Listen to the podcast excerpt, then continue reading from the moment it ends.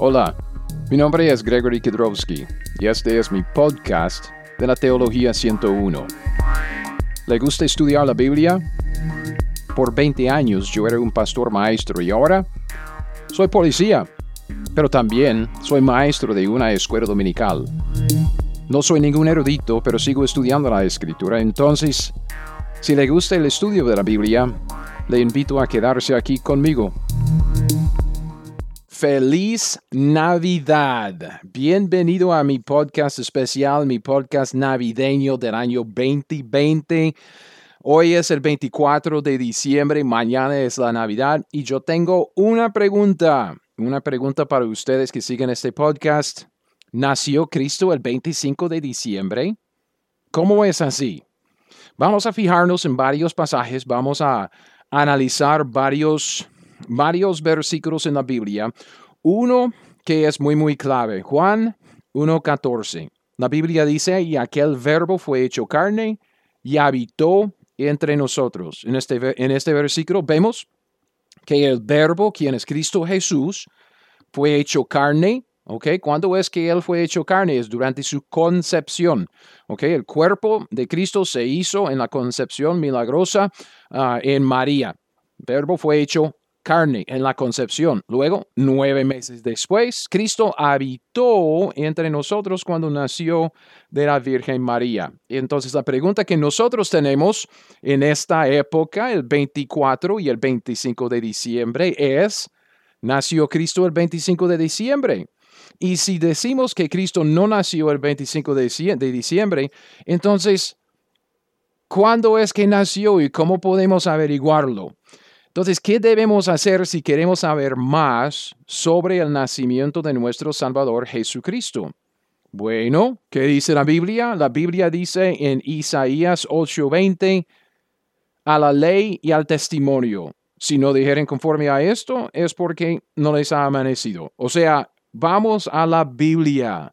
Vamos a ver si hay evidencia en la Biblia acerca del nacimiento de Cristo que nos puede dar una idea general o tal vez una idea muy específica de cuándo es que Cristo nació. ¿Qué dice?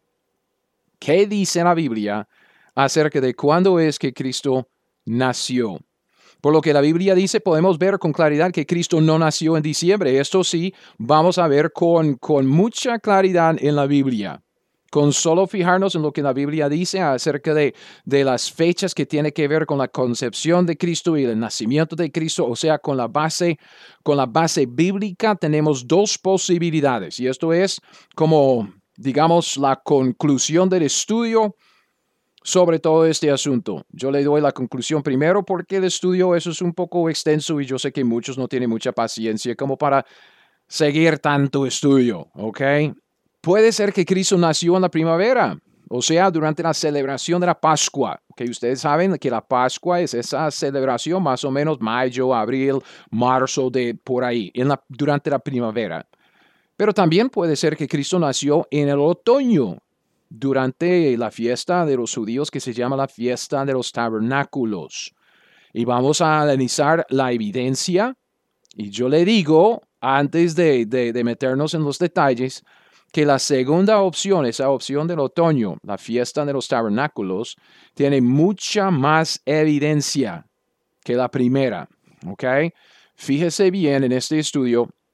Estamos, estamos analizando tres tipos de evidencia para, para, este, para, para la fecha de nacimiento de Cristo Jesús. Primero, la evidencia bíblica. Segundo, la evidencia histórica. Y en tercer lugar, la evidencia teológica. ¿Ok? Entonces, voy a explicar todo este tipo de estos tres tipos de evidencia. Luego, lo que quisiera decirles en este momento, que obviamente, ¿ok? Estoy aquí viendo 20, que creo que tengo 27 páginas de notas, ¿ok? 27 páginas de notas para este estudio sobre el nacimiento de Jesucristo. Obviamente no vamos a, verlo todo en un solo podcast. Yo voy a separar esto, creo que en tres diferentes uh, podcasts, tres diferentes estudios, para que podamos agarrar la idea.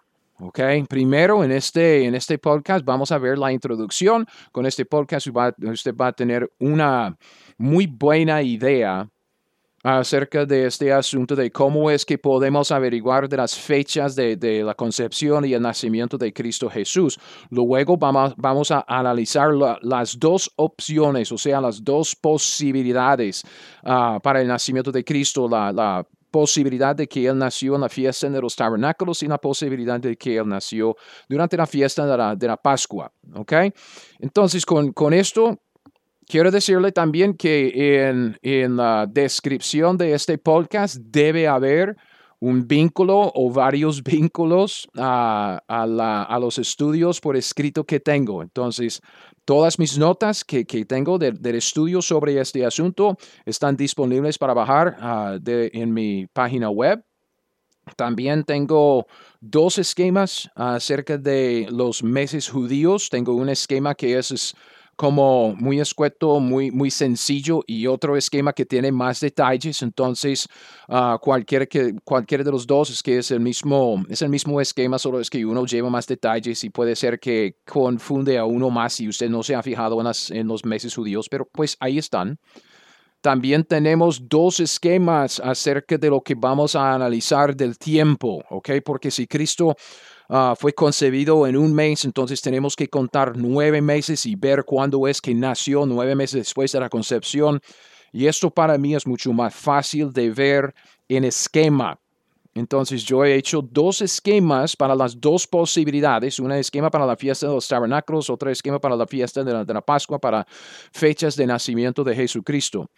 Yo sugiero que si usted quiere llevar todo este estudio, que, que lo baje todo Ah, pues ah, hay otro esquema también que, que, que, puse allá para bajar. Es un esquema de mi estudio de, del libro de Levítico. Ah, específicamente del, creo que es el capítulo 23.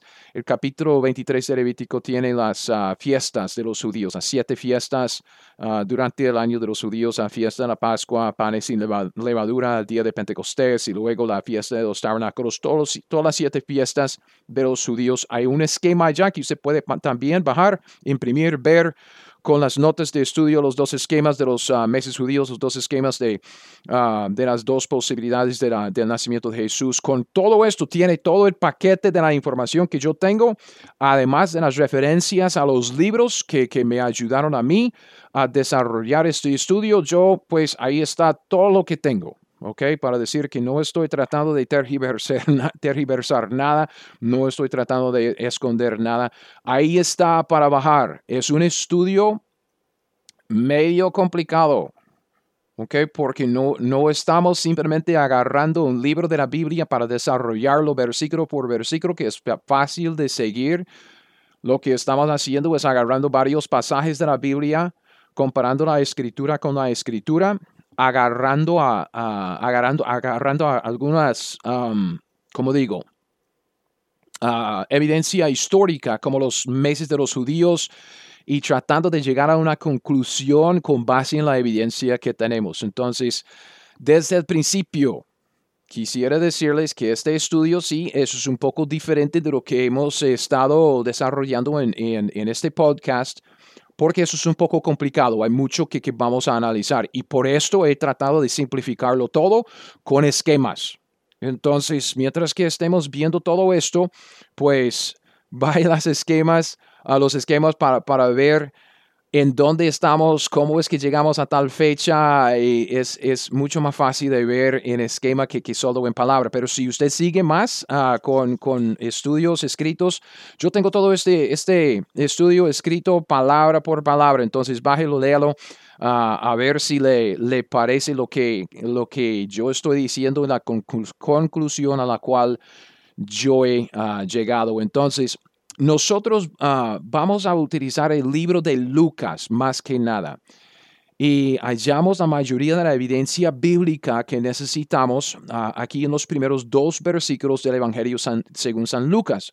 Es obvio porque en el primer ah, capítulo vemos la concepción de Juan el Bautista, luego la concepción de, de Jesucristo y el nacimiento de Juan el Bautista. Todo eso sucede en el primer capítulo de Lucas. Además, en el segundo capítulo de Lucas, en los primeros creo que son siete versículos, vemos lo que es um, el nacimiento de Jesucristo, luego el viaje para el censo a Belén y luego el nacimiento de Belén uh, en un pesebre, todo esto, ¿ok? Entonces, esto no nos sorprende que, Lucas nos da los, ah, pues, ah, la evidencia que necesitamos y, los detalles que necesitamos para averiguar lo que, lo que está sucediendo en, estos, en aquellos tiempos, porque Lucas 1 dice que Lucas investigó con diligencia todas las cosas desde su origen.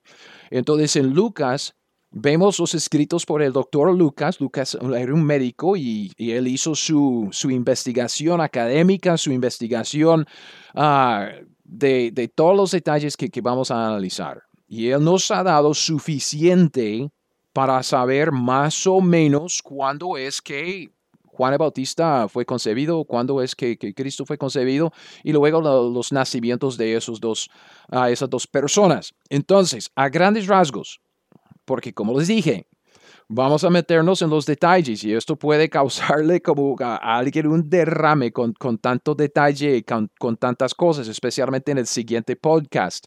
Con este, este primer podcast vamos a ver más o menos una introducción, quisiera pasar un trasfondo, como colocar un fundamento y, y establecer un contexto para lo que viene, porque lo que viene especialmente en el segundo podcast, el siguiente, es un análisis en detalle de, de por qué yo digo lo que digo. Yo he dicho, yo creo que Jesucristo nació el 29 de septiembre. Varios me han preguntado sobre esto ahí en, en Facebook, ahí en, en, correo electrónico, también por Messenger. Hey, ¿Cómo es que llegamos a esta fecha? Yo voy a decirle en detalle en el siguiente podcast cómo es que yo llego a, tal fecha para el nacimiento de Jesucristo. Y luego en el tercer podcast ah, vamos a ver la otra opción de que Cristo nació en, durante la fiesta de la Pascua y, vamos a ya como atar cabos y llegar a una conclusión en cuanto a esto de la, de la Navidad. ¿Ok? Entonces, con, con esto quisiera darles una idea primero a grandes rasgos acerca de lo que vamos a estar viendo. Si tiene una Biblia y quisiera seguirme, está bien. Si, quiera, si, si usted quisiera bajar los, uh, las notas de, de, estudio que tengo, como dije, yo voy a seguir mis notas uh, página por página, ¿ok? En este momento yo estoy en la página 2, uh, bajo la, la el título que dice La concepción de Jesús y su nacimiento a grandes rasgos.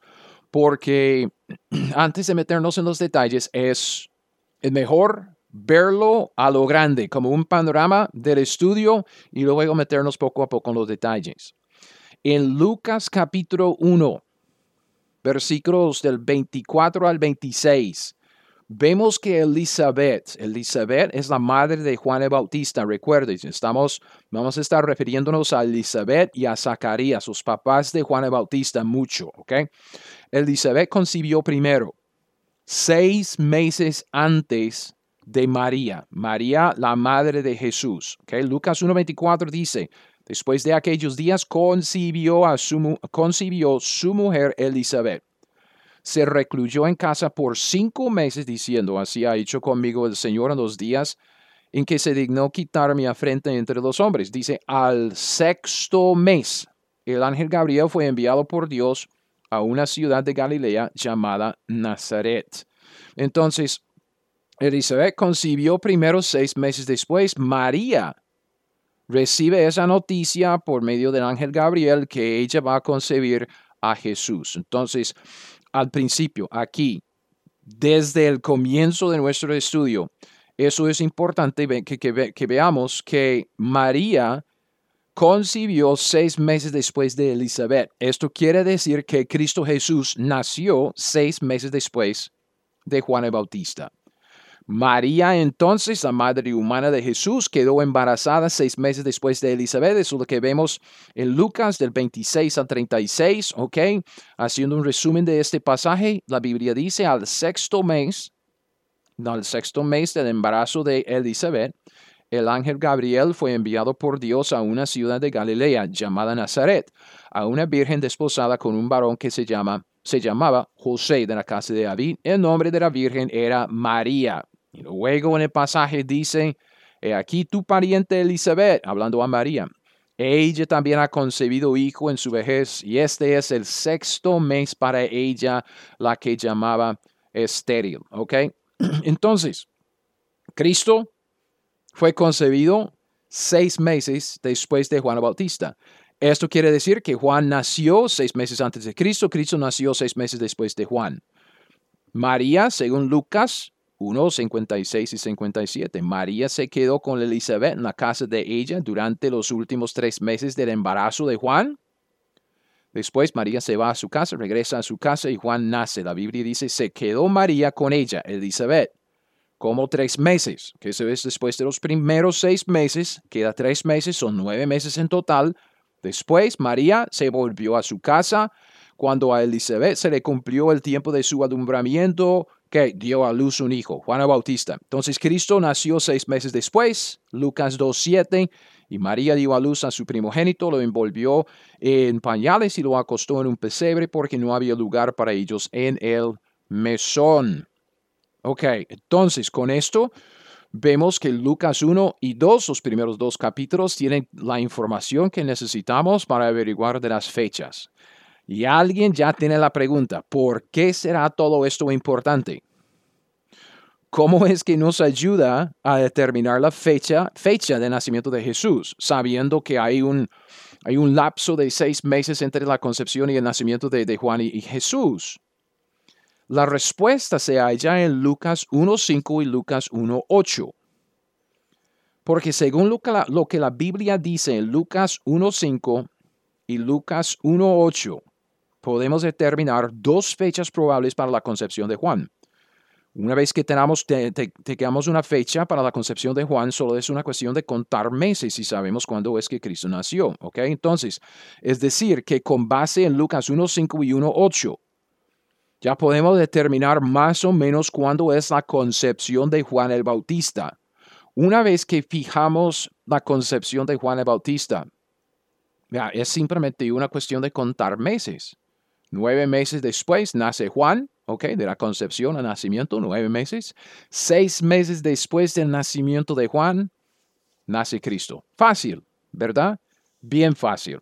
Entonces, Hablemos acerca de, los detalles y como, como dije, este podcast solo estamos colocando un fundamento de información, información de trasfondo, información de contexto para que sepamos lo que queremos desarrollar luego en los dos estudios, porque en los dos estudios siguientes quisiéramos analizar las dos posibilidades con base en lo que vamos a ver ahora dos posibilidades para, el nacimiento de Cristo, una posibilidad que es la Pascua y la otra posibilidad, como dije, es eh, la fiesta de los tabernáculos. Lo primero que queremos ver es que Zacarías, Lucas capítulo 1, Zacarías, el padre de Juan Bautista, él era un sacerdote según la clase de Abías. ¿ok? Según la clase de Abías. En Lucas 1, Zacarías, que era un, el sacerdote, padre de Juan, está sirviendo en el templo en Jerusalén. Y fíjese en, en los dos versículos que mencioné antes, Lucas 1.5, Lucas 1.8. Son claves, ¿ok? Claves. Lucas 1.5, la Biblia dice, hubo en los días de Herodes, rey de Judea, un sacerdote llamado Zacarías, de la clase de Abías. Ojo, Zacarías era un sacerdote de la clase de Abías. Su mujer era de las hijas de Aarón y se llamaba Elizabeth. En versículo 8 dice, Lucas, Lucas 1.8, aconteció que ejerciendo Zacarías, el sacerdote, delante de Dios, fíjese, según el orden de su clase. entonces, Zacarías era un sacerdote de la clase de Abías. Y él estaba en Jerusalén sirviendo en el templo según el orden de su clase. Y después de su tiempo de servicio, que vamos a ver que era de una semana, él regresa a casa. Lucas 1.23. Cumplidos los días de su ministerio, Zacarías se fue a su casa. Después de que él llegó a casa, Elizabeth, su esposa, concibió, dice Lucas 1.24, después de aquellos días de su servicio y su regreso a casa, después de aquellos días, concibió su mujer Elizabeth. Entonces, si podemos fijar una fecha para cuando Zacarías estaba ejerciendo su ministerio en el templo, podemos fijar una fecha para la concepción de Juan Bautista. Una vez que hagamos eso, solo es una cuestión de contar meses. Seis meses después, entonces nueve meses después nace a Juan Bautista y seis meses después nace el Señor. Entonces, Lucas 1.5, Lucas 1.8 nos dan la clave para, para fijar una fecha. Fecha para, para, primero para la concepción de Juan Bautista y luego para el nacimiento de Cristo Jesús. ¿Qué es esto entonces de la clase de Abías? Porque Zacarías estaba ah, sirviendo en el templo según el orden de su clase y él era de la clase de Abías. Lucas dice, muy específicamente, cada palabra de Dios es importante y usted sabe esto, nosotros somos creyentes en la Biblia, cada palabra es limpia, cada palabra es importante. Entonces dice que era de la clase de Abías. Según el libro de primero de Crónicas, los versículos 23 y 24, Okay, uno de los libros, muchos dicen ahí, pero crónicas, es que, no entiendo crónicas porque son listas y listas y listas de, nombres, entonces ah, no entiendo y casi nunca los leo. Pero los libros de crónicas son muy importantes yo sé que repiten mucho lo que es uh, detalles de primero y segundo de, Reyes, pero desde una perspectiva diferente. Esto debe llamarnos la atención, es desde la perspectiva del templo, o sea, desde perspectiva, la perspectiva de los sacerdotes. Y lo que vemos en primero de Crónicas, los capítulos 23 y 24, es que David dividió a los levitas y a los sacerdotes en grupos. ¿Qué está pasando? Contexto, primero de Crónicas 23 y 24. David ya está viejo, ya había puesto a Salomón su hijo como para reinar en su lugar. Entonces, él sabía que Salomón iba a levantar, construir el templo y que iba a entrar en otra etapa en el desarrollo de la nación de Israel entonces no habría tanta necesidad de que todos los levitas y todos los sacerdotes estuvieran trabajando en el templo con el ministerio allí. O sea, antes estaban con el tabernáculo, armándolo, desarmándolo, era portátil, entonces llevarlo de aquí para allá y luego rearmarlo, levantarlo y todos los sacrificios. Entonces se requería de, todos los levitas y de todos los sacerdotes, pero ahora ya con el templo, Salomón levantaría el templo en Jerusalén, entonces no habría tanta necesidad de que todos los levitas y todos los sacerdotes estuvieran trabajando en el templo con el ministerio ahí. David entonces, preparando el terreno para su hijo Salomón, divide a los levitas primero en Primero de Crónicas 23, luego divide a los sacerdotes en Primero de Crónicas 24.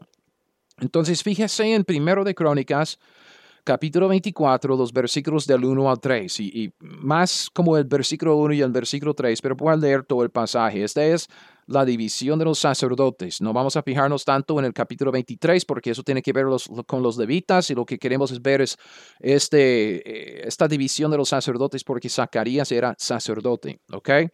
Dice primero de, primero de Crónicas 24.1. También los hijos de Aarón fueron distribuidos en grupos cuando estamos hablando de separarlos, dividirlos, estamos hablando de ponerlos en grupos, ¿ok?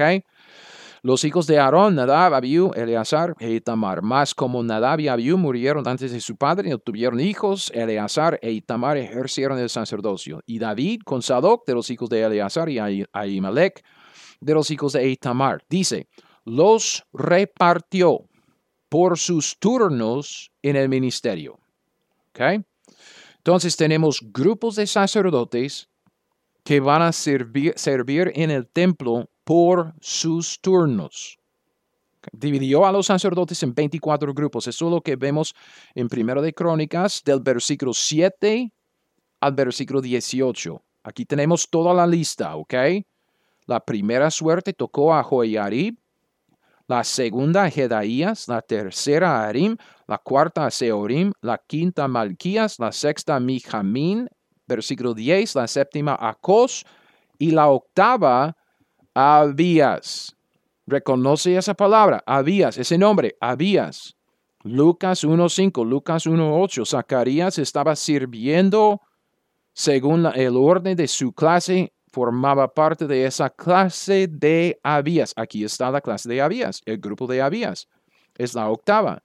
Ok, y sigue, no voy a leerlos todos, pero en el versículo 18 vemos que la vigésima tercera a Delaía y la vigésima cuarta Amasías. Entonces tenemos 24 clases, 24 grupos, divisiones de sacerdotes para servir en el templo por turno. Entonces vemos que la clase de Abías, que es la clase de la cual Zacarías pertenecía, era la octava clase, la octava división o el octavo grupo. Cada grupo servía por una semana, de sábado a sábado, de un día de reposo al siguiente. Ahora, en este punto, como, como les le doy como una nota al margen, con un estudio así, siempre estamos evaluando lo que la Biblia dice. Obvio, es, es, es, es como, como empezamos. Tenemos que colocar un fundamento bíblico y ver qué es lo que dice la Biblia. Pero también tenemos que agregar cierta evidencia histórica porque la Biblia no nos da todos los detalles que hay. ¿Ok? Dios nos da suficiente, Dios nos da todo lo que Él quiere que tengamos. Pero Él quiere también que utilicemos nuestros cerebros para evaluar lo que la Biblia dice a la luz del mundo, de la historia, y luego que lleguemos a una conclusión de fe. ¿Ok? Entonces, voy a, voy a estar diciendo mucho en este estudio que estamos viendo fechas en general, fechas generales, que más o menos fue alrededor de esta fecha, más o menos aquí y más o menos allá. ¿Por qué? Porque queremos llegar a una generalización de lo que está sucediendo. Digamos, queremos llegar a una a un lapso, una semana, dos semanas, de más o menos Cristo, Cristo nació en, en esa época, en esa temporada. ¿Me explico? Porque una vez que, establezcamos una fecha, un lapso general del nacimiento de Cristo Jesús, si agregamos la otra evidencia, especialmente la evidencia teológica, voy a explicar eso luego, pero si agregamos la evidencia teológica, es que quedamos bien convencidos de la fecha nacimiento de Cristo Jesús. Entonces, con, esta idea de las, de las 24 clases, las 24 divisiones de los sacerdotes, cada grupo servía por una semana. ¿Cómo sabemos esto? ¿Ok? Evidencia histórica. Esta es evidencia de un hombre que se llama Flavio Josefo. Era un historiador judío y él mencionó esta estructura en su libro de antigüedades judías. Él escribió, él vivió como de, él nació en el 37 después de Cristo, murió alrededor del 100 después de Cristo. Entonces él estaba vivo durante el ministerio de Pablo ah, hasta la muerte de, del apóstol Juan. Entonces él con sus escritos, es un historiador, que obviamente sus escritos son extra bíblicos, no ponemos como autoridades en lo que él dice, pero simplemente nos da como una idea de cómo estaba pensando la gente de aquel entonces. Y, y Josefo dice, David los dividió, dividió a los sacerdotes, los dividió también en cursos. Y cuando hubo separado a los sacerdotes de ellos, encontró de estos sacerdotes 24 cursos, exactamente lo que vimos en Primero de Crónicas 24. Josefo dice, y ordenó que un curso ministrara a Dios ocho días, de sábado a sábado. Entonces, con, con esto, pues tenemos una idea de que cada división servía de, de sábado a sábado, en, en turnos. La escritura también da una indicación de esto porque en primero de Crónicas 9 vemos que había divisiones de levitas que eran porteros. Entonces, primero de Crónicas vemos divisiones de porteros. Entonces, cada división servía una semana cuando le tocaba su turno. Dice en primero de Crónicas 9:25, y sus hermanos estaban en sus aldeas y dice, venían cada siete días según su turno para estar con ellos. Entonces, obviamente los porteros eran ah, levitas, yo lo sé, pero no eran sacerdotes, estamos hablando de sacerdotes con, con ah, Zacarías. Sin embargo, estamos simplemente viendo la evidencia bíblica con la evidencia histórica para decir, parece que cada curso, cada clase, cada división, cada turno, cada una de esas 24 divisiones de sacerdotes servían una semana. ¿Okay? Entonces, de, de un día de reposo al siguiente día de reposo era su turno. ¿Ok? Ahora, además tenemos que tomar en cuenta lo que se llama tres fiestas grandes. Voy a mencionar esto luego en más detalle. Solo es que yo le tiro la idea en, este, en este contexto para decir que, vea, si tenemos 24 ah, divisiones de los sacerdotes. Si cada, cada grupo, cada división sirve una semana, estamos hablando de servir dos veces al año. ¿ok? 24 cursos, divisiones. Entonces, si, si sirven dos veces, estamos hablando de más o menos 48 semanas. Es como un año. Entonces, cada curso, cada división de sacerdotes ah, servía una semana y luego seis meses después otra semana y seis meses después otra semana y otra. Entonces, dos veces al año. Además de las dos veces al año, cada sacerdote tenía que servir durante tres fiestas grandes. ¿Ok? Y, vemos esto en, Deuteronomio 16, 16, porque tres veces al año, dice en Deuteronomio 16, 16, tres veces al año aparecerá todo varón tuyo delante de Jehová tu Dios en el lugar que él escogiere, que es Jerusalén. Primero la fiesta solemne de los panes sin levadura, luego en la fiesta solemne de las semanas y luego en la fiesta solemne de los tabernáculos. Dice, y ninguno se presentará delante de Jehová con las manos vacías. La fiesta de los panes sin levadura era la semana de la Pascua.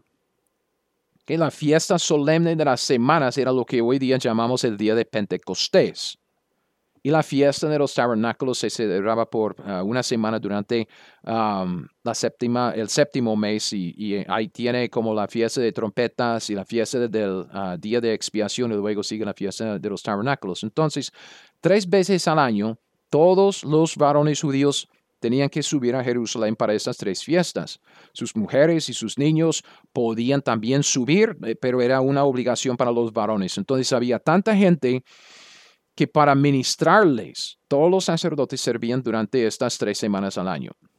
todo esto para decir, cada grupo de sacerdotes servía dos veces al año según el turno de su clase y además servía tres veces más para las grandes fiestas. ¿Okay? Vamos a ver eh, cómo es que eso concuerda luego en, en el estudio con, con base en, los esquemas que, que, tengo. Pero solo mantenga esto en mente, que, que cuando estamos hablando de, de, la clase de Abías, estamos hablando de un grupo de sacerdotes que servía dos veces al año y luego durante las tres fiestas grandes. ¿Cuándo es que comenzaron los, los turnos? Okay. Es lógico y probable, como, como dije, más o menos lógico y probable que el primer grupo, la primera clase de, sacerdotes, la de Joyarib, empezaba el año sirviendo durante la primera semana del primer mes, Nisan o Abib. ¿Ok?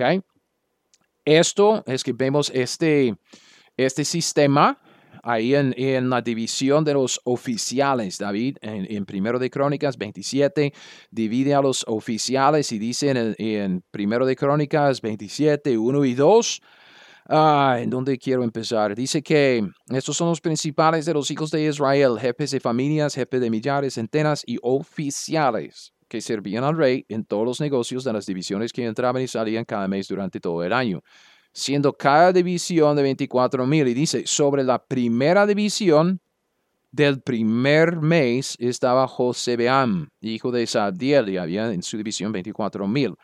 Lo que quisiera destacar en este pasaje es que la primera división sirve durante el primer mes.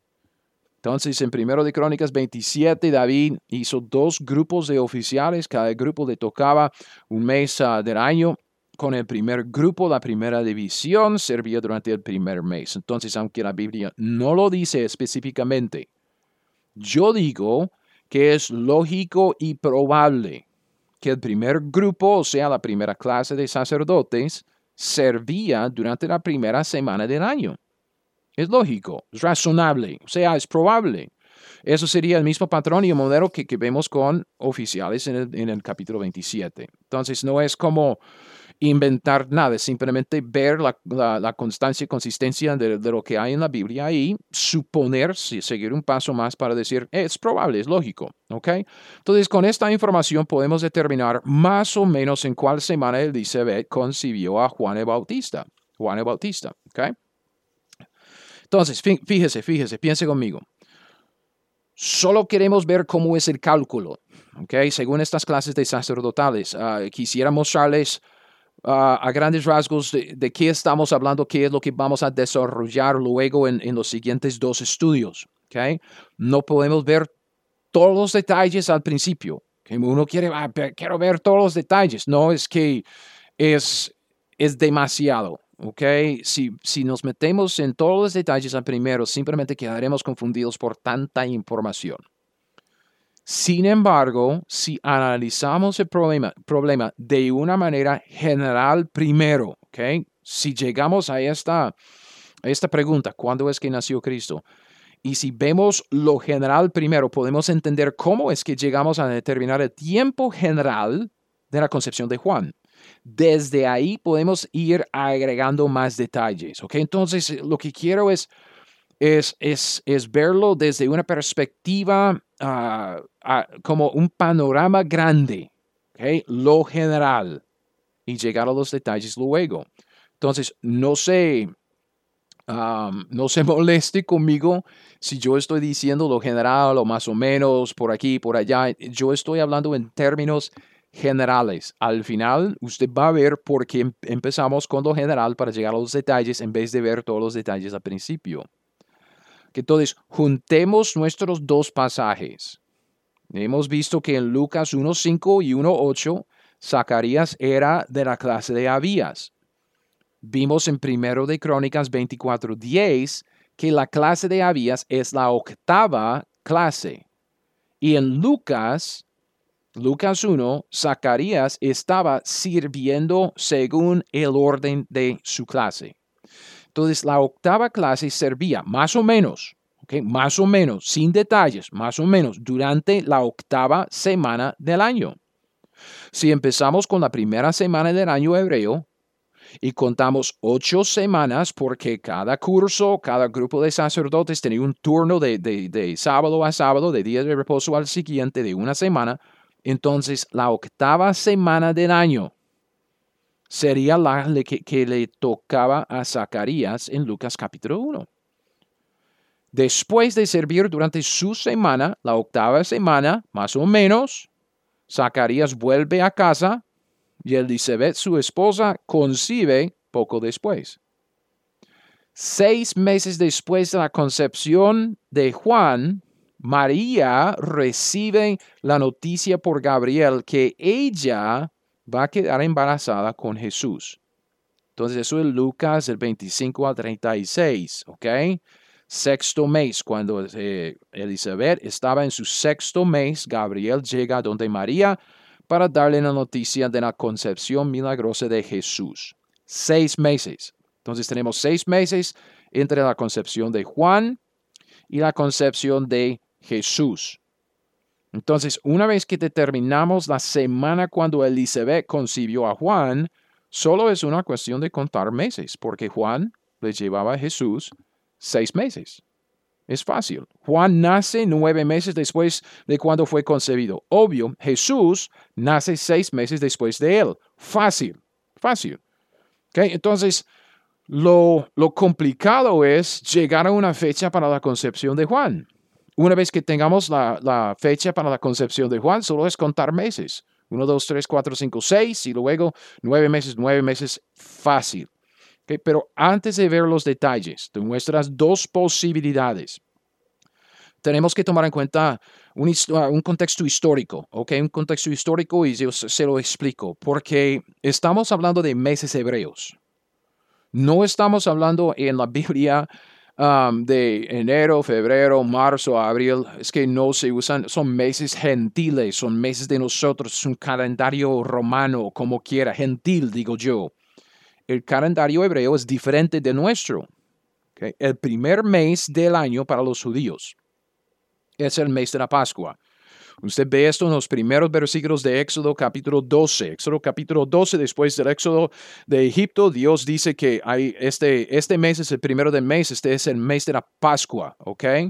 Eso es fácil, es Éxodo 12.1. Habló Jehová a Moisés y Aarón en la tierra diciendo, este mes o será principio de meses. Entonces, el mes del sacrificio del cordero que es la Pascua. El mes de la Pascua, ¿ok? El primer mes de, los judíos. corresponde más o menos, que por favor, más o menos, ok, más o menos a la última parte de marzo y la primera parte de abril en nuestro calendario. Ok, pero aún así es, es cambiante, se cambia porque los judíos siguen un calendario de meses lunares con un ajuste al final para, para años solares. Okay, nosotros dividimos nuestro año solar en meses y también tenemos algo que, tiene algo que ver con, con la luna. Sin embargo, no vamos a meternos en todo esto. Si, si quiere, hay libros escritos, libros enteros sobre esto, ¿ok? Para, para nuestros propósitos aquí, vamos a decir que el nuevo año para el judío, su primer mes, que en la Biblia se llama Nisan, y también se llama Aviv, su primer mes, Nisan y Aviv, corresponde al final de marzo y el comienzo de abril. Okay, entonces, el año sigue con los meses judíos traslapando dos meses gentiles, o sea, la última parte de uno y la primera parte del siguiente. Fíjese en, los esquemas de los ah, meses judíos. Si usted dice, ay, pero no entiendo, ok, fíjese, hay un esquema y el esquema tiene como eh, el primer mes, segundo mes, hasta el mes 12 ah, de Adar en una columna y con los meses gentiles a la par. Y usted puede ver que Nisan tiene que ver con marzo y abril. Siguiente mes, Ibar, tiene que ver con abril y mayo. Y hay un traslapo. ¿Ok? Un traslapo. Es, eh, no es tan complicado. Lo que, lo que vamos a hacer es sacar nuestros cálculos con base en los meses judíos. Y una vez que tengamos una conclusión en cuanto a, una fecha, vamos a simplemente fijarnos en los meses gentiles para ver en dónde caímos en ese, en ese traslapo. ¿Ok? Entonces, no es tan difícil durante el, eh, el cálculo que, que, vamos a estar haciendo porque vamos a estar trabajando con base en los meses judíos como, como dice la Biblia. Pero obvio, pues esto, esto es mucho más fácil de ver en esquema. Entonces, baje los esquemas, fíjese en, las, en, los esquemas para, para, ver cómo es este ajuste de los meses. Antes de terminar esto, Ah, de, nuestra de nuestro primer podcast, okay, esto de la introducción, colocando un fundamento de contexto y, y trasfondo, quisiera hablar un poco más acerca de, de las fiestas grandes. Okay. Hemos hablado de Deuteronomio 16, 16, que dice que hay tres fiestas grandes y Dios obligó a cada judío, varón judío, a subir a Jerusalén a celebrar estas fiestas. Okay. Tres veces al año, dice Deuteronomio 16, 16, aparecerá todo varón tuyo delante de Jehová tu Dios en el lugar que él escogiere. Y él escogió Jerusalén. En la fiesta solemne de los panes sin levadura, la primera. La segunda en la fiesta solemne de las semanas. Y la tercera en la fiesta solemne de los tabernáculos. Dice, ninguno se presentará delante de Jehová con las manos vacías. Dios mandó a todos los varones judíos a subir a Jerusalén tres veces al año. Estas son fiestas que yo estoy llamando las fiestas grandes, porque había siete fiestas solemnes de los judíos en Levítico 23. Tres de estas fiestas eran estas fiestas grandes que Dios requirió a los judíos, varones judíos, a subir a Jerusalén para celebrarlas. Entonces, en la primera fiesta grande estamos hablando de la fiesta de los panes sin levadura, que se celebraba justo después de la Pascua Ok, usted recuerda que la Pascua señala el primer mes de los judíos. Entonces, durante el primer mes, justo después de la Pascua, hay una fiesta, dice la primera fiesta grande, la fiesta de los panes sin levadura. Entonces, tenemos la Pascua, la fiesta de los, de los panes sin levadura y luego también había una fiesta de los primeros frutos. Esto es Levítico 23 del 6 al 8. Esta celebración duró una semana y esta celebración cae en la semana tercera del primer mes. ¿okay? Entonces estamos hablando de la tercera semana del primer mes. Y aquí es donde yo digo, fíjese en el esquema también de las fiestas solemnes. ¿okay? Yo he incluido esta, esta, este esquema Ah, en, las notas que usted puede bajar y puede ver cómo es que estas ah, siete fiestas y las tres grandes caen durante el año. Okay? Solo es que fíjese que esta primera fiesta grande que la fiesta solemne de los panes sin levadura cae justo después de la Pascua. Se celebra por una semana. La segunda fiesta grande es lo que se llama la fiesta de las semanas, porque los judíos tenían que contar 50 días después, entonces son siete semanas ah, que, llega a, un día especial, esta, esta fiesta de las semanas. Es una celebración de 50 días, 50 días después de los panes sin levadura. Y es por eso que nosotros hoy en día llamamos este día el día de Pentecostés. Pente, 50 días es Pentecostés, el día de, las, de, de 50. ¿okay? Se celebraba esta fiesta en un día. Y es por eso que vemos en la Biblia que, que se llama el día de Pentecostés.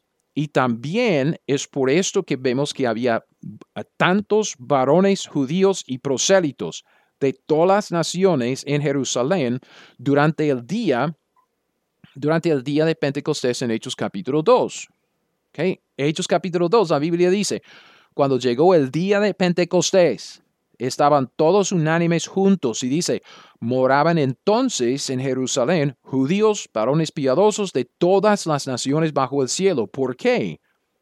Porque Dios lo ordenó así en Deuteronomio 16, 16. Es la segunda de las tres fiestas grandes, Pentecostés. Que la tercera fiesta grande es la fiesta de los tabernáculos. Y esta fiesta tiene un significado profético increíble, ¿ok? Increíble, bastante, pero bastante interesante. Esta fiesta dura una semana, ¿ok? Pero la gente subía a Jerusalén antes ¿ok? Para la fiesta de trompetas, o sea, al sonido de la trompeta, se reunían los, los, los varones judíos en Jerusalén. Luego, después de la fiesta de trompetas, se celebraba el día de expiación, que es Levítico 16, la expiación de los pecados del año para, para los judíos. Y después se quedaban los judíos una semana en Jerusalén en tabernáculos celebrando con gozo y regocijo. Esta es la fiesta de los tabernáculos. Entonces, estas tres fiestas grandes son importantes para nuestro estudio aquí, para fijar una fecha para la concepción de Juan el Bautista.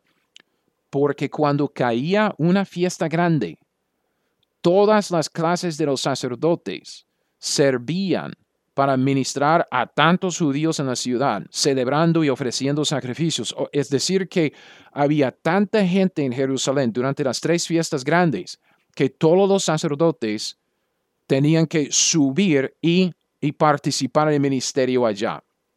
Entonces, al contar las semanas de las clases, no, no solo podemos contar, digamos, para para Zacarías, sabiendo que él formaba parte de la octava clase de Abías. No podemos solo contar 1, 2, 3, 4, 5, 6, 7, 8 semanas, porque tenemos que también contar las semanas de las fiestas grandes. ¿Ok? Tenemos que tomar en cuenta una semana extra para cada una de las tres fiestas grandes. ¿Ok?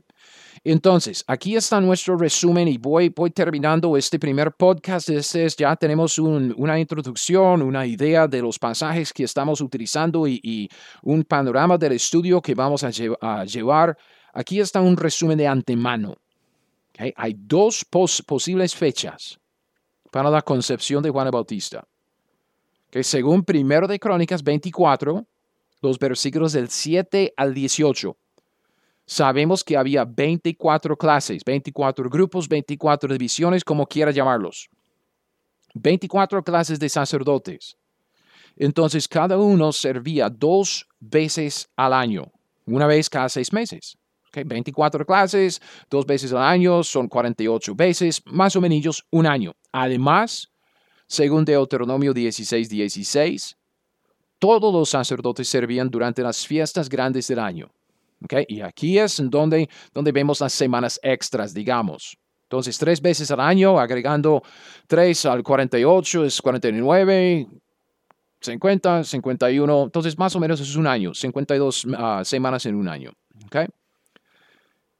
Si en Lucas capítulo 1, si en Lucas capítulo 1, Zacarías estaba sirviendo durante la primera semana de su clase, esto nos dará una fecha que si él está sirviendo más o menos durante la octava semana del año, sabemos que, que Juan fue concebido poco después. Pero si en Lucas capítulo 1 Zacarías estaba sirviendo durante la segunda semana de su clase, o sea, seis meses después, eso nos dará otra fecha. Es una fecha seis meses después de la primera. Y aunque la Biblia no dice específicamente en cuál de sus semanas Zacarías estaba trabajando, podemos llegar a una conclusión bastante cierta y lógica comparando la escritura con la escritura. Es lo que vamos a ver en el siguiente podcast, en el siguiente estudio. Y aún con esto, si agregamos lo que yo estoy llamando la evidencia teológica, podemos llegar a una fecha muy, muy probable y muy convincente del nacimiento de Jesús. Y después de todo eso seguimos un paso de fe. Y digo, es un paso chiquitico con base en la evidencia bíblica, la evidencia histórica y la evidencia teológica. Podemos llegar a fechas para la concepción de Jesús, fechas para su concepción y su nacimiento que son bastante interesantes y bastante, digo, teológicamente estéticas. ¿Ok? Entonces, antes de seguir con el siguiente podcast, el siguiente estudio, yo le sugiero, por favor, baje los esquemas, porque vea, yo tengo un esquema que tiene que ver con las fechas, ok, todo el esquema de la primera administración de Zacarías. Como dije, si en Lucas capítulo 1, Zacarías estaba sirviendo durante la primera semana de su clase, eso nos dará una fecha hay un esquema que viene con el título esquema de la primera administración. Es ese esquema que tiene todos los dos, 12 meses de los judíos con los eventos okay, en orden, contando meses para, para la concepción y para el nacimiento tanto de Juan como de Jesús. Un esquema para la primera administración de Zacarías, dándonos ciertas fechas, ¿ok? Además, hay otro esquema para la segunda administración. O sea, si en Lucas capítulo 1, Zacarías estaba sirviendo durante la segunda semana de su clase, o sea, su segunda administración según su clase, hay otro esquema para esa segunda administración mostrando el tiempo de la concepción de Juan, la concepción de Jesús, nacimiento de Juan, nacimiento de Jesús. Entonces son dos esquemas para las dos opciones o las dos probabilidades que tenemos para las fechas Ah, de, la concepción y el nacimiento de Juan y Jesús. Obviamente estamos empezando con la primera administración y yo voy a tirar todos los detalles del estudio bajo ese, esa parte de nuestro estudio. Entonces el siguiente podcast va a ser, va a ser el más pesado. Hay muchas, muchos detalles. Entonces sugiero que se fije también en, en, en, en mis notas, en el esquema para familiarizarse con, con lo que vamos a estar desarrollando. Okay, en la primera administración, porque hay mucho, mucho, mucho, mucho que queremos sacar en este estudio para luego en la segunda administración no tenemos que sacar tantos detalles, porque ya vamos a entender los detalles que tenemos en la primera administración, solo es que tenemos que adelantarnos, adelantarlos unos seis meses para fijarlos en, el esquema para la segunda administración. ¿Me explico? ¿Me entiende? Entonces, aquí terminamos el primer estudio, aquí terminamos nuestro estudio de trasfondo, una introducción colocando un fundamento de conocimiento de más o menos hacia dónde vamos con base en qué estamos desarrollando el estudio.